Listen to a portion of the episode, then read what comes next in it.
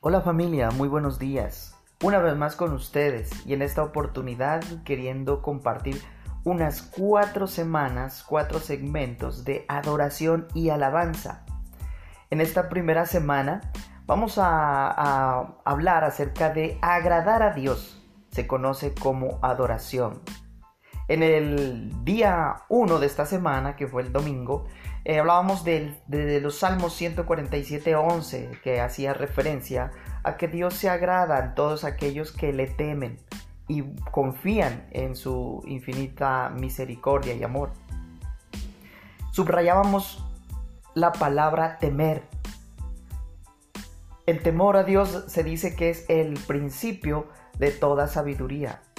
Y el temor a Dios no es o no hace referencia a, miedo o terror, más bien hace referencia a un respeto, un respeto adecuado por las cosas sagradas, un respeto adecuado por nuestro Dios, por nuestro Creador, por nuestro Rey.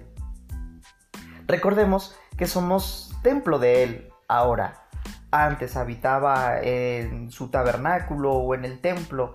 Eh, pero ahora nosotros somos ese tabernáculo y ese templo.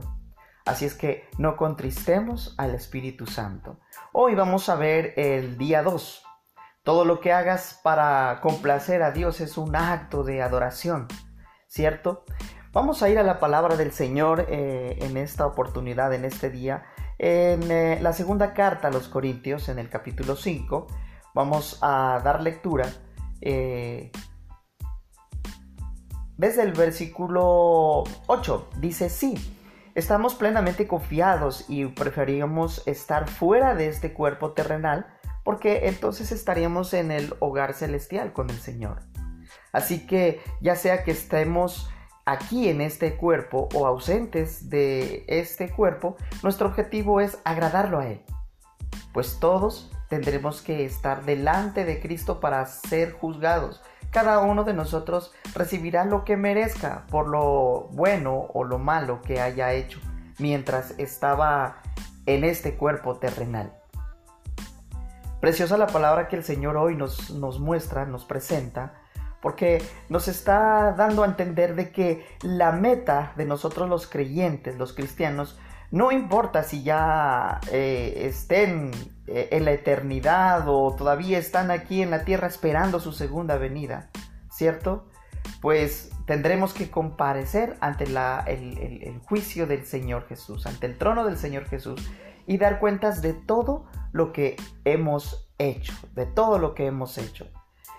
El Señor entonces con este pasaje nos está llevando a comprender que nuestras actitudes, nuestro comportamiento aquí en la tierra debe ser de acuerdo o coherente con lo que somos, hijos de Dios. Y esto es lo que le agrada al Señor. Para aquellos que creen en Cristo, eh, realmente la muerte es eh, la antesala o el preludio a, a una vida eterna con Dios.